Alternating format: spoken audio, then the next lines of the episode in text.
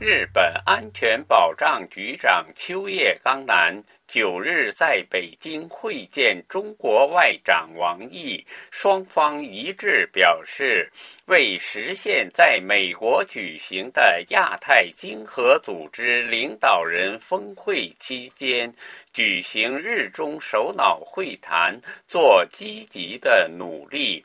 如果两国首脑时隔一年会谈，会涉及哪些问题呢？首先，在去年年十一月与曼谷举行的日中首脑会谈中。双方就建立建设性和稳定的日中关系达成共识，双方将确认这一日中关系的大方向。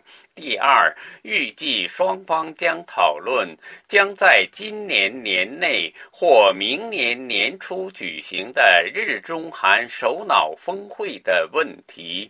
目前，日中韩三国已就于十一月二十六日在韩国釜山举行三国外长会议，进入最后调整阶段。从以往的惯例看，外长会议是日中韩首脑峰会的最后准备阶段。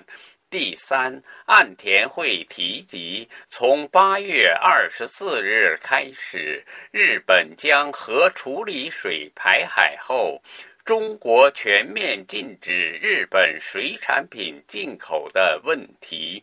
今年九月份，日本水产品对华出口额比去年同月下降百分之九十点八，继八月后继续大幅下降。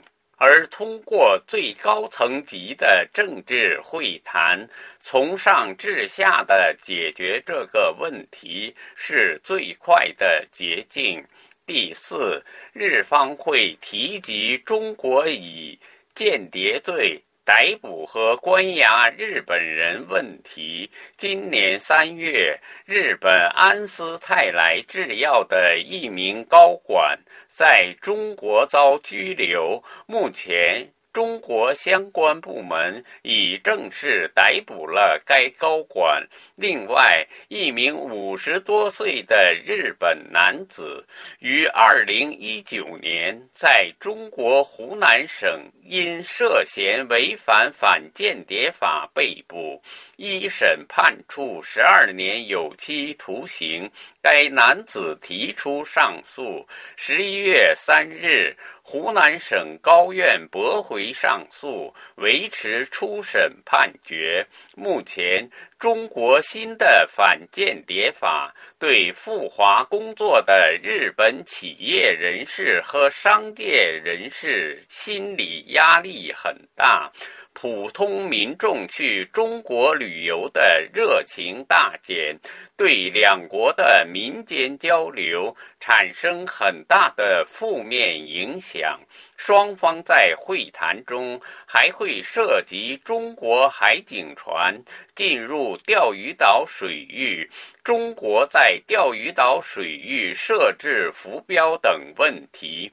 十一月十日，自民党保卫日本尊严与国家利益会就中国在钓鱼岛周边海域，日本方面认为是日本专属经济。区内设置浮标，向岸田首相提交一份书面提案，呼吁立即拆除浮标。会谈还会针对巴以冲突、俄乌战争、朝鲜导弹与核问题、南海问题、朝鲜绑架日本人问题及朝鲜向俄罗斯提供武器弹药等进行讨论。